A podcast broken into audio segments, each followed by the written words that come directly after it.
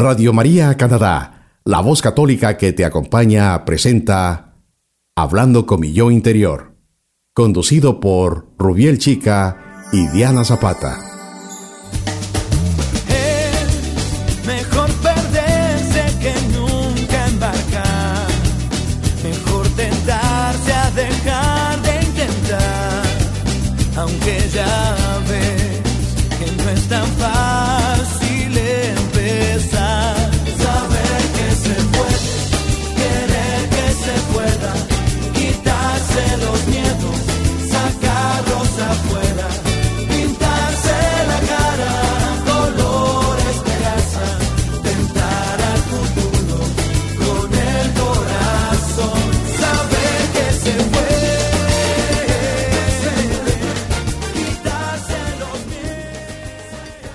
Hola a todos, mi nombre es Rubiel Chica. Y mi nombre es Diana Zapata.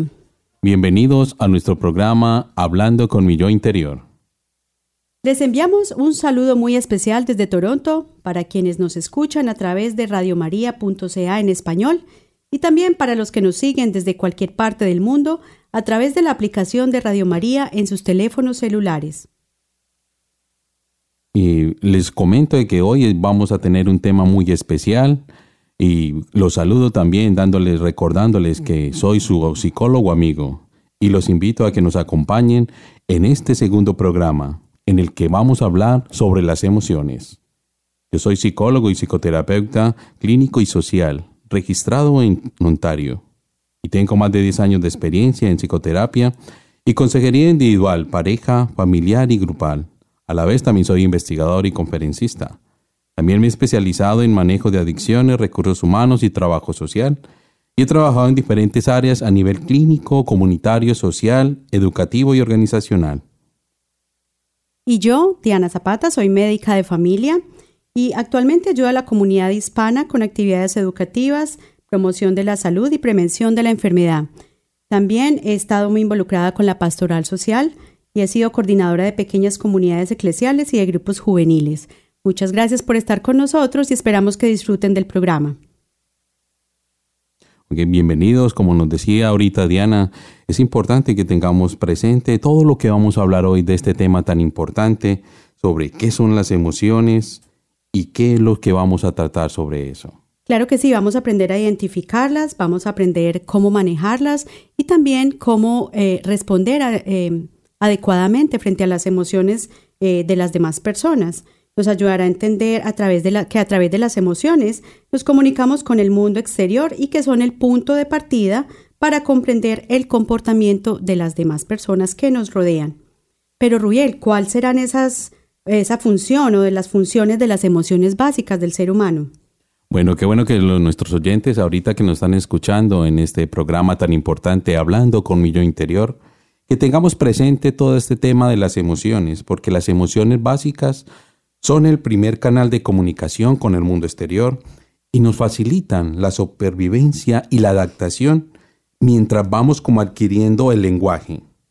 Por tal razón, ellas en sí no son negativas, que tengamos presente Diana, no son solo funcionales, pero ¿por qué ellas parecen en ocasiones tan negativas? Que bueno que nuestros oyentes se pregunten, ¿por qué parecen tan negativas algunas veces? Y la respuesta es sencilla, a largo plazo, si estas emociones básicas, que vamos a tratarlas ahorita más adelante, desde la infancia no fueron bien desarrolladas o se reprimieron, que ese término es importante, reprimieron, o no se desarrollan, pueden transformarse en lo que se llama una emoción secundaria. Es muy importante también eh, reconocer que eh, las para hablar de las emociones tenemos que hablar de las causas, eh, para qué nos sirve cada eh, una de estas emociones, lo cual también es una función adaptativa, cómo se manifiestan, o sea, el tipo de comportamiento que nos hacen tener y cuál es la manifestación cuando no es elaborada, de modo que estamos hablando de emociones primarias y emociones secundarias. Yo no sé, Rubiel, si tuviste la oportunidad de ver una película que se llama Inside Out, Es una bella una película, muy interesante. Muy bonita, es una película de, de, infantil que podríamos llamar, pero a la vez que nos sirve a todos mucho para conocer este tema de las, eh, de las emociones. Se la recomendamos a nuestros queridos oyentes, los que no la han visto. Inside Out es una película que nos muestra cómo una niña que tiene una cantidad de emociones eh, se van presentando ciertos cambios en su cerebro y entonces bellamente nos grafica de una forma muy colorida y muy, em, muy dinámica todo lo que sucede en nuestros cerebros y en nuestros organismos cuando esas emociones em, se activan. Y según el tipo de emoción, hay ciertas partes del cerebro que pueden estar activas o inactivas y que si no las trabajamos adecuadamente pueden guardarse en ciertas partes del cerebro de las que después es difícil obtener una respuesta. Entonces es muy importante que las aprendamos a conocer y para eso entonces vamos a hablar de las cinco emociones básicas o emociones primarias y cómo éstas se convierten en emociones secundarias si no las manejamos adecuadamente. ¿Cuáles son entonces esas cinco emociones básicas, Rubiel? Pero entrando en este mundo de las emociones, porque esto es un mundo mundo grande que todos tenemos que saber manejarlo y tenemos que saber entenderlo. Y controlarlo. Y controlarlo al mismo tiempo que generalmente hablan del control del estrés, el control de muchas emociones y que eso nos va a ayudar tanto para nuestro yo espiritual también, que eso es lo que hablamos en nuestro anterior programa. Hablamos las dimensiones del ser y entre esas dimensiones del ser está la parte espiritual. Y acá también vamos a tratar eso con nuestro programa, hablando, hablando con mi yo interior. Pero para entender mejor estas emociones, es bueno que vamos a hablar como de la causa, que es lo que la activa, y también para qué nos sirve, que es una función, lo que nosotros llamamos en psicología la función adaptativa, y también cómo se manifiesta, que es esa parte conductual, que es como toda esa parte de las normas, y también a la vez su manifestación que no fue enamorada, no fue bien elaborada, que es lo que llamamos emoción secundaria, lo que les hablamos ahorita al principio. Entonces vamos a tratar como estas emociones básicas, son cinco emociones básicas para que nuestros oyentes tengan presente, porque hay muchas otras emociones, pero son cinco emociones las más importantes. Las más importantes. Entre ellas está la ira y la cólera. El miedo. Esa, vendría siendo una sola. Esa vendría una, una, sola. Está el miedo, la tristeza, está el apego y el amor que es diferente, que eso también lo vamos a, hablar y lo vamos a explicar un poco más a fondo para que nuestros oyentes entiendan qué es esto de las emociones. Y también por último está la alegría. Entonces, Diana, comencemos en este mundo de las emociones que es para mí es una pasión y también cuando hablábamos de este, cuando yo hablo en mis conferencias, cuando yo hablo en todas partes, cuando me piden y hablo con mis pacientes, yo les digo, esto es una pasión que, que nos ayuda, que nos va, a, nos va a ayudar en este mundo que es un corre-corre todo el tiempo. Claro, y sobre todo porque si entendemos eh, por qué nos estamos comportando de la manera que lo hacemos y por qué las personas que tenemos al frente eh, también están teniendo ciertos comportamientos o ciertas reacciones frente a nuestros propios comportamientos también, vamos a poder tener mejores relaciones humanas porque también vamos a, a, disminuir esa ansiedad que nos genera el ver los comportamientos muchas veces negativos de otras personas. Pero como decimos también muchas veces es aprender a ponernos en los zapatos de los otros, entender esas emociones y tratar de buscar la manera de que, de que hayan caminos para mejorar a todo nivel. Entonces, em, yo quisiera comentarles eh, principalmente la, eh, sobre la ira y la cólera, que es la primera emoción básica de la que vamos a hablar. Entonces, ¿qué es lo que pasa con esta? Se activa en situaciones donde se percibe que nuestra integridad humana se ve vulnerada con injusticias, con frustración o con la agresión.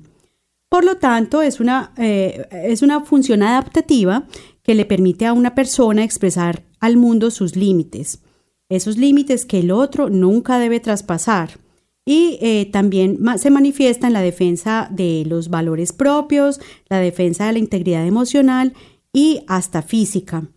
Básicamente y generalmente encontramos que esta ira y esta cólera se manifiestan eh, a través del tono de voz alto, gritos o ataques. Cuando no sabemos entender las razones por las que una persona está reaccionando así, tendemos a tomarlo personalmente, pero debemos eh, entender que esta reacción es básicamente eh, una manifestación física de todos los cambios, obviamente, que están sucediendo a nivel cerebral, pero eh, también suceden otras muchas cosas en el cuerpo a nivel físico, como son los cambios hormonales, los cambios de neurotransmisores, que son todas esas sustancias que modifican en el cerebro la conducta de, la persona. Em, hay también taquicardia, hay sudoración, hay dilatación de la pupila, hay un montón de cosas que suceden en el, en el organismo físicamente y en el, eh, también la persona se pone roja a veces, cuando uno, a veces que la persona ni siquiera habla, pero si usted lo ve que se va poniendo rojo y como que va sudando y que se va, se va alterando la fisionomía del rostro inclusive, Ahí es cuando nos damos cuenta que algo está pasando por la mente de esta persona y que hay una serie de cambios dentro de esa persona que están generando toda esa reacción física y toda esa conducta em, que es básicamente la entendemos como una conducta agresiva. Que eso es lo que acá lo que decíamos al principio que vamos a tratar el nivel conductual, para que los oyentes vayan como entrando en estos términos de psicología, porque eso es aprender. Nosotros como psicólogos tenemos esa función psicoeducar a la gente frente a estos temas y que sepan qué es esto. Entonces, ¿qué quiere decir conductual, Rubiel? Entonces, la conducta es lo que acabamos de, el ejemplo es muy claro, es el comportamiento. Es, por ejemplo, en esta, en esta emoción, es la parte de cuando yo alzo la voz, cuando grito, o cuando hay un ataque. Y también mucha gente lo manifiesta, por ejemplo, eh, manoteando. Sí, que es así toda brusca frente a eso. Usualmente es unas manifestaciones de, de, movimientos bruscos y que se, que, que, se generan por estos cambios cerebrales, eh, todos estos neurotransmisores que les estábamos comentando, y eso pues, genera toda esa, toda esa reacción física y todo ese, se desencadenan todos estos cambios en el cuerpo. Pero ojo que si esta emoción no, no, no se trabaja, esta emoción se transforma en algo que a todos a mucha gente le pasa y que no deberían de tener, que es el rencor y el odio. O sea que esa sería la emoción secundaria, cuando no se trabaja adecuadamente la ira y la cólera. Sí.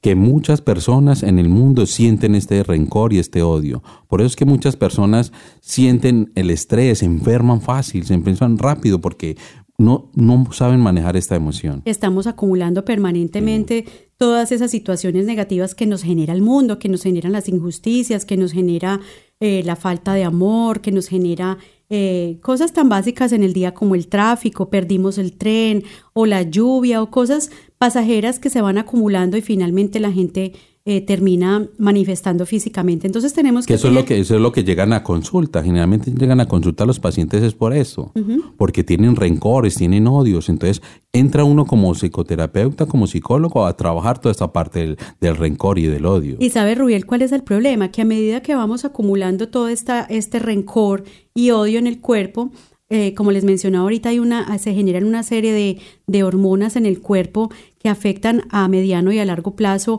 el cerebro y el corazón. Entonces es cuando decimos es que alguien está muy estresado, pero es porque todas esas hormonas de las glándulas suprarrenales están, están haciendo que se acelere el corazón, que se aumente la presión arterial y que inclusive la persona puede tener un infarto o lo que llamamos un stroke.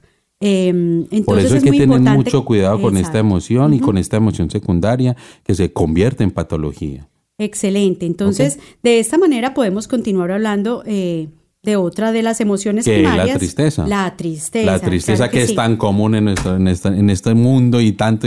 Es que estoy triste. Y todos decimos en algún momento estoy triste por algo. Pero la tristeza, ¿qué es lo que, qué es lo que pasa? ¿Qué, ¿Por qué se activa la tristeza? Bueno, esta, esta tristeza se activa en situaciones de pérdidas, de duelos o donde la persona percibe que está en riesgo de ser separada de algo de valor para su vida.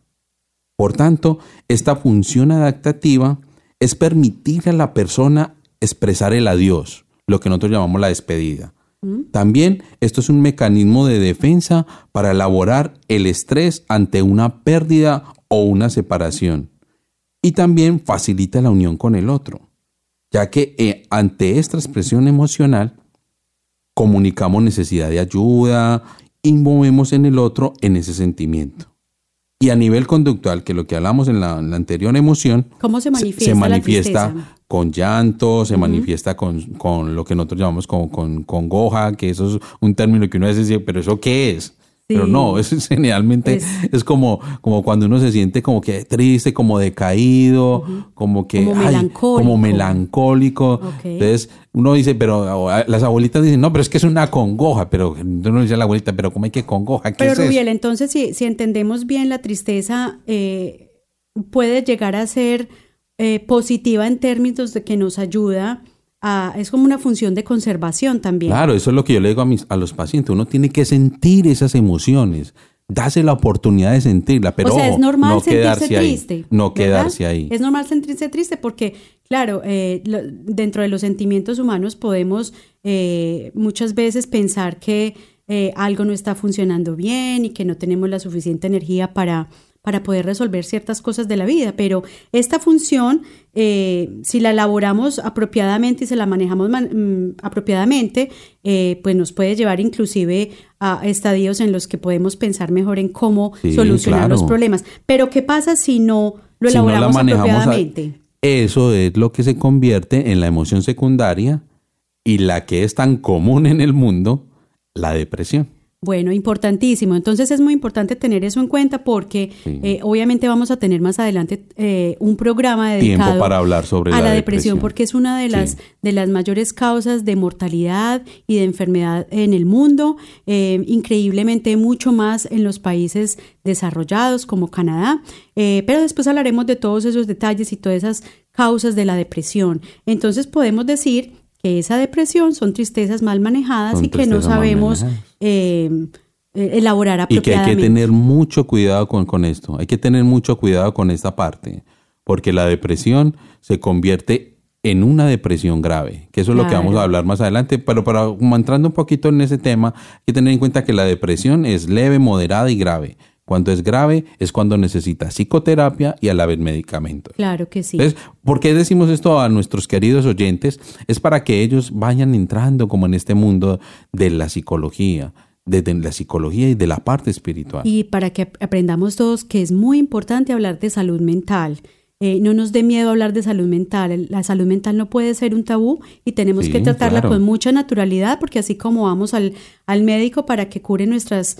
Eh, problemas físicos. También es importante que atendamos eh, nuestra salud mental y que nos cuidemos mentalmente porque, como decíamos en otro programa anterior, en cuerpo sano, la mente también es sana. Entonces, bueno, Pero entonces, Diana, háblanos de ya esa emoción que es el miedo y esa es bien común. es bien común. En, Cuéntanos un poco en nuestros días eh, es bien común porque todo nos atemoriza y todo nos produce miedo y hoy estamos, estamos en un mundo en el que hay tantos problemas y en el que suceden tantas cosas que nos pueden generar toda esta ansiedad y eh, el miedo básicamente se activa en situaciones donde se percibe un peligro, donde uno cree que la integridad física está eh, al borde y que de pronto nos puede afectar y puede ser ante un evento que no es familiar para nosotros, algo que nos hace sentir inseguros, algo que ante lo desconocido. Entonces, eh, la función adaptativa ante el miedo le permite a la persona darse cuenta de que puede estar en una situación de amenaza. Si no tuviéramos esta situación, entonces andaríamos por el mundo dejando que todo nos, eh, que nos caigan piedras en la cabeza o que no corramos frente al peligro, ¿cierto? Entonces, la, la función adaptativa es la autoprotección, y proteger a los que nos rodean, proteger a nuestros hijos, a nuestros familiares más cercanos. Y eh, básicamente, ¿cómo se manifiesta? Huida o escape. Entonces, también hay una serie de cambios em, neuronales en el cerebro y en todo el cuerpo que hacen que nuestros músculos se activen y empecemos a correr para huir de ese peligro. Pues, entonces, ¿cómo se manifiesta? Con gritos, con evitación, y también hay sudoración, hay temblor, hay una serie de cambios en el cuerpo que nos hacen sentir miedo, temblamos, o la voz se nos quiebra. Y, pero ¿qué pasa cuando esta emoción no la manejamos adecuadamente? ¿Qué es lo que la emoción ¿En secundaria? ¿En qué se puede transformar? En, una ansiedad. La ansiedad. Una ansiedad. Bueno. es que es lo que todo todo mundo dice, es que estoy ansioso. Y es básicamente un, una, un, miedo que no hemos podido superar y que todo nos genera angustia. Entonces es muy importante, como les dijimos también en un próximo programa, vamos a hablar de la ansiedad y la depresión para que estén muy pendientes, y sigan conectados. Estén conectados, con nuestro programa hablando con mi yo interior. Claro que Entonces sigamos con la otra que es la más importante. ¿Cuál sería la cuarta? Que que eso es para uno reírse, que es lo que todo el, ojalá todo el mundo se riera a carcajadas. Ojalá siempre tuviéramos esta emoción. ¿Cuál es esa emoción? La alegría. Muy bien, Rubiel, entonces vamos a continuar eh, en unos breves minutos, vamos a una pausa y ya regresamos con más del programa hablando con mi yo interior. En el día de hoy los acompañamos Rubiel y Diana hablando sobre las emociones. Recuerden que están escuchando Radio María Canadá. La voz católica que te acompaña.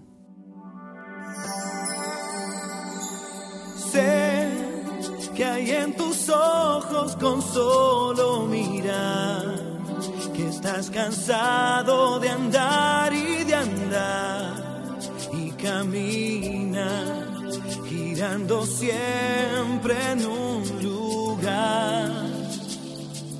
Sé que las ventanas se pueden abrir, cambiar el aire depende de ti te ayudará. Vale la pena una vez más saber que se puede, querer que se pueda, quitarse los miedos, sacarlos afuera, cara, color esperanza, tentar al futuro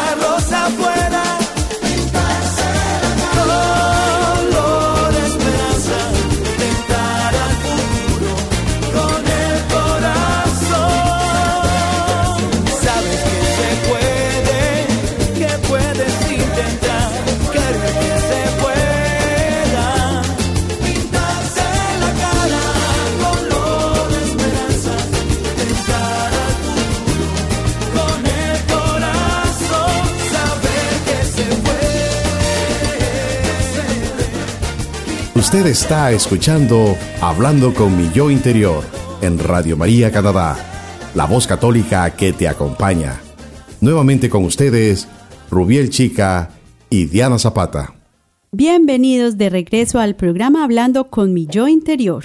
Rubiel, estábamos hablando anteriormente sobre la eh, cuarta emoción primaria del ser humano y es la alegría. No. Ay, para mí es la más importante. Es la más importante porque si no tenemos alegría, se convierte en otras cosas diferentes que lo que vamos a hablar ahorita. Claro, y sería el contrario que es la otra emoción de la tristeza que hablamos anteriormente. Entonces, ¿cómo se activa esta, esta mm, emoción, Ruel? La alegría generalmente se activa en situaciones donde se ha obtenido un logro o llegado a la meta, donde muchos objetivos se han cumplido o cuando se siente la autorrealización, que es lo- todos los autos que nosotros hablamos en psicología.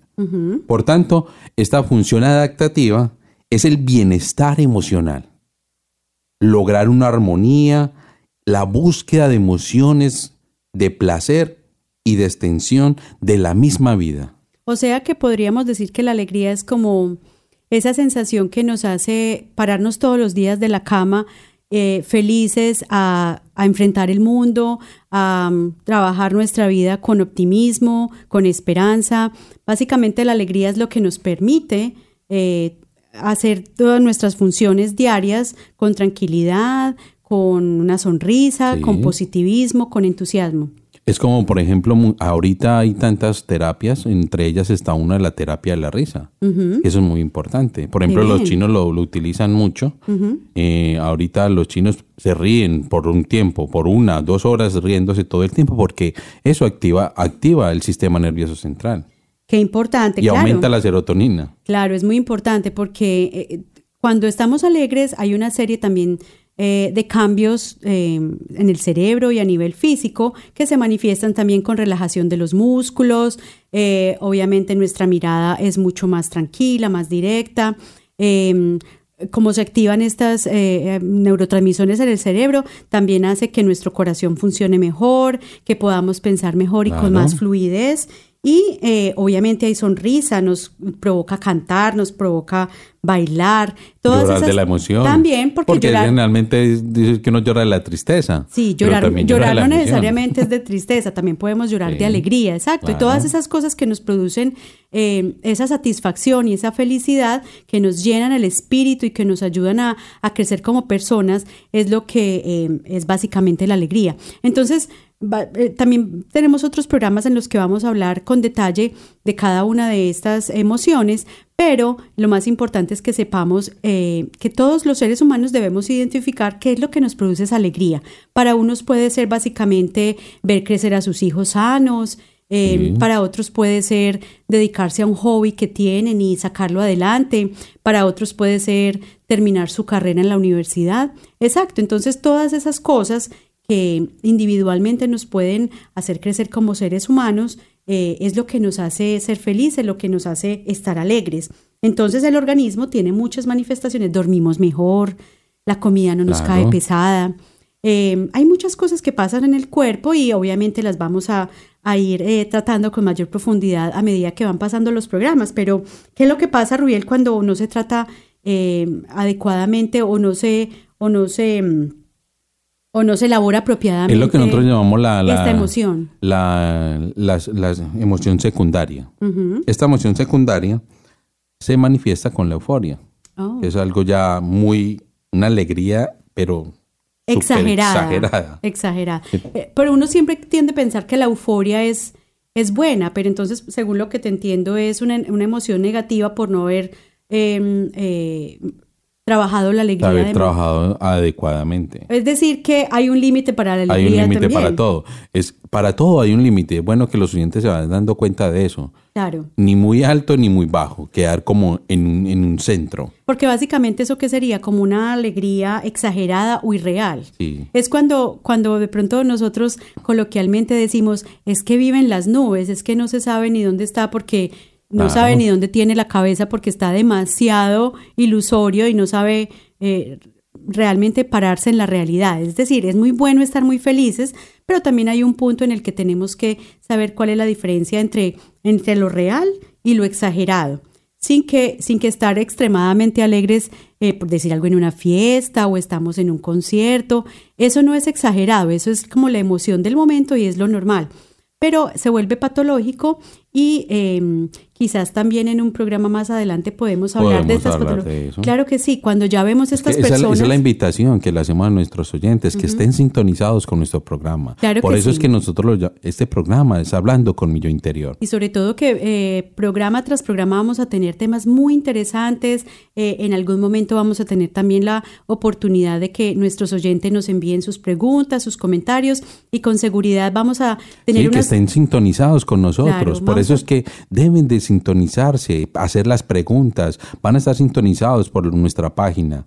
Exacto, entonces eh, probablemente después vamos a discutir este tema y les explicaremos cómo identificar una persona que tiene una alegría excesiva eh, o exagerada, que es cuando ya entramos a hablar de una patología conocida como la enfermedad o trastorno afectivo bipolar. Sí, Eso es otro tema del que vamos a hablar un más tema adelante. largo, y es largo y que es supremamente común. interesante, es bastante común y es muy bueno que lo aprendamos a identificar porque realmente a veces está subdiagnosticado, está maltratado y obviamente todas las consecuencias que lleva eh, tener una, una- un trastorno afectivo bi- bipolar que no se ha manejado A, a mí me adecuadamente. llegan muchos casos de eso. Por ejemplo, Sí. llegan a mi consultorio diciendo que es que tengo a mi esposa o a mi esposo que es bipolar. Pero es por, porque generalmente el trastorno bipolar es porque supuestamente hoy está feliz, mañana está triste. Pero eso son emociones, que es lo que estamos hablando ahorita. Claro que son sí. emociones que hay que sentirlas. Si yo estoy alegre en este momento, yo mañana puedo estar deprimido. Claro, puedo y, tener y hay unos criterios diagnósticos eh, Claro. que es muy importante tenerlo en cuenta y por eso les mencioné ahorita que es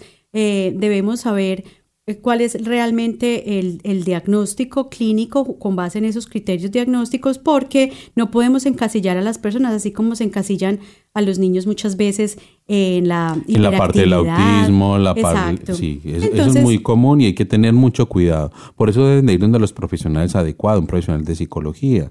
O aquí, por ejemplo, en Canadá debe pasar primero por un médico o ir donde un psicólogo también. Los psicólogos estamos para eso, para tener, mirar ese- esos criterios diagnósticos y poder hacer un buen diagnóstico. Claro que sí. Bueno, y volviendo entonces a la alegría, eh, ¿qué es lo que más nos puede producir alegría eh, en este momento?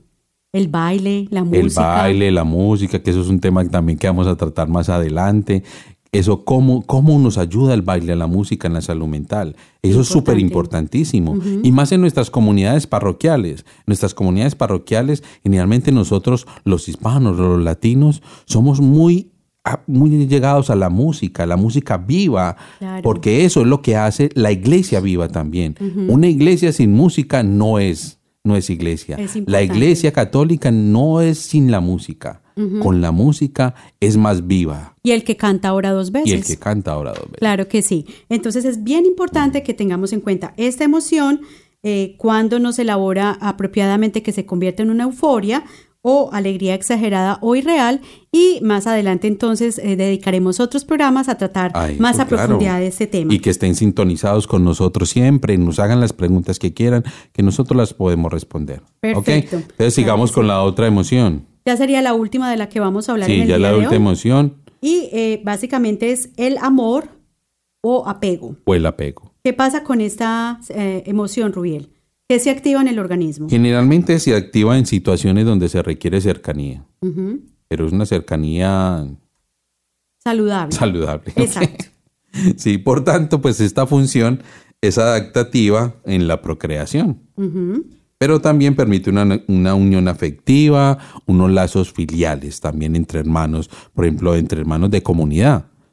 Hermanos de comunidad en estas parroquias, donde hay unas reales pequeñas comunidades, porque muchas veces también se confundimos esa parte de que grupo o pequeña comunidad. Hay que saber eso, saber distinguir qué es un grupo y qué es una pequeña comunidad.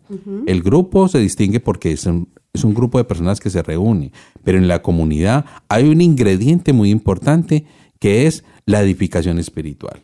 Eso es muy importante. Entonces, eh, eh, en todos estos grupos que podemos formar con nuestras familias extensivas que tenemos Claro. como inmigrantes a otros países, a veces no tenemos a nuestra familia de sangre, pero podemos tener todos estos grupos de apoyo que son nuestra familia extensiva, Sí. eh, que son nuestros amigos y nuestros colegas y todas las personas que vamos encontrando en el, en el transitar de la vida, ¿cierto? Claro. Entonces son y- esos, esos lazos filiales, o esa- todo ese eh, sen- eh, sentido de comunidad que nos da la relación con los otros. Y eso es saludable y eso es una eh, función adaptativa normal del ser humano. Eso, eso, se manifiesta con la, con la búsqueda del contacto físico. Por eso es tan importante y la parte emocional con el otro, las expresiones de compasión, de calidez, de sentir al otro parte de nuestra vida. Por eso es que yo, por ejemplo, le recomiendo mucho a, a mis pacientes cuando lleguen al consultorio. Y, y a mí me ha tocado que, por ejemplo, he salvado vidas con solo dar un abrazo, por ejemplo. Claro, eso es bien importante. Lo que pasa es que con nuestra eh, cultura latina nosotros tenemos más eh, esa, esa eh, capacidad de acercarnos y demostrar nuestros afectos Sí. a nivel físico, a nivel corporal. Y no nos da miedo abrazar y no nos da miedo saludar. Pero nos, nos pegamos eh, un estrellón grande cuando venimos a este tipo de culturas donde eh, la- el acercamiento físico es eh, da más dificultad porque las personas no están acostumbradas y sobre todo cuando nos estamos relacionando con personas eh, de varias partes del mundo que tienen el concepto de corporalidad y de contacto físico muy diferente al que tenemos nosotros. Entonces, a pesar de que eso es importante, también es, eh, es bueno que tengamos en cuenta que la manifestación del amor la podemos hacer a través también de palabras y de otras eh, manifestaciones para que no tengamos problemas a la hora de relacionarnos, sobre todo en nuestro ambiente multicultural en el que nos desarrollamos aquí en Canadá. Pero eso muchas veces me he encontrado también de que no es sola, no es no puede ser cultural. Muchas veces el ser humano también necesita de ese afecto. ¿Ok? Eso es lo que me he dado cuenta también en consulta. El ser humano está carente de afecto y todos necesitamos afecto. Claro en algún sí. momento un amigo cercano puede ser de cualquier otra cultura y necesitamos ese afecto. O sea que el amor es una, eh, y el apego en general es una emoción saludable. Pero no, el que- apego no. El apego, Perdón, el amor. vamos a hablar más para allá. El amor, pero El entonces amor, se, convierte en una emoción secundaria cuando no se trata, entonces ya se convierte en apego, ¿cierto? Sí, eso se convierte, se convierte en una dependencia, lo que nosotros llamamos apego. Ok. Hay, hay un libro muy interesante que se llama ah, Estoy feliz, te amo, pero estoy feliz en ti. Entonces, eso es importante. Yo le, le repito esa frase también a muchos de, de mis pacientes que se pregunten, te amo, pero soy feliz. Es una frase grandísima que da para mucho, para mucho que hablar y es importante tenerlo presente. Claro que sí, pero también tenemos que tener en cuenta que para amar a los demás debemos amarnos a nosotros mismos. Es entonces Eso es lo primero. esa es la primera emoción que tenemos que eh, trabajar, es el amor propio eh, antes de que, la- de que podamos manifestar el amor a nuestros hermanos. Y eso pasa mucho, es muy común en consulta cuando trabajo con familias, cuando trabajo con parejas. El apego es muy común, pero eso tiene muchos puntos para tratar. Ejemplo, es una palabra que yo siempre la trabajo en consulta con las parejas, la rutina. Claro que sí. Y serán temas muy importantes que seguiremos Hablando trabajando en los próximos programas, así que no pierdan la sintonía de Radio María Canadá. Eh, hablando, Hablando con, con mi yo interior encontrarás nuevos temas más adelante de salud mental, en el que podrás también hacer más adelante las preguntas y dirigirte a nosotros con todas las eh, preguntas y todas las inquietudes que puedas tener acerca de la salud mental eh, tuya y de tu familia y de tus amigos. Bueno, Diana, se nos acabó el tiempo. No Se sé. nos acabó el tiempo. Tú Como que fue cortico hoy. Lo bueno no dura, Rubiel. bueno, entonces hemos llegado hasta aquí en el día de hoy. Muchísimas gracias por escucharnos y esperamos que hayan disfrutado y aprendido con este programa. Recordémosle, Rubiel, también que tenemos las, eh, los audios del programa anterior eh, en la página de Radio María Canadá, así que si por algún motivo perdiste el programa anterior, lo puedes escuchar, puedes nuevamente, escuchar nuevamente. y lo puedes compartir también con tus amigos y tu familia para que todos nos ayudemos a crecer eh, espiritualmente eh, en- y, como, y podamos crecer como comunidad. Y no, y no se pierda nuestro, nuestro siguiente programa, ¿De qué vamos a hablar, Rubiel? que es trascender y darle sentido a nuestra vida. Es muy importante, claro que sí. Los invitamos entonces a seguir en sintonía de Radio María Canadá en español. Hasta la próxima.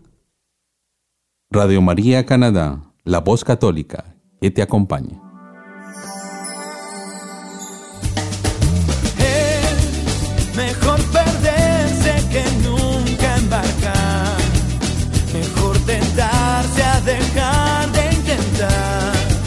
Aunque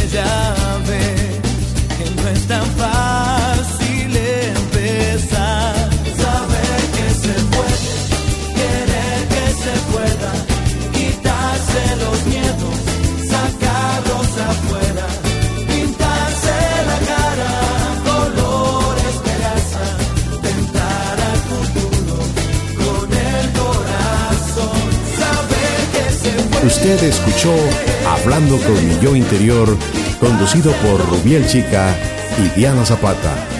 En Radio María Canadá, la voz católica que te acompaña.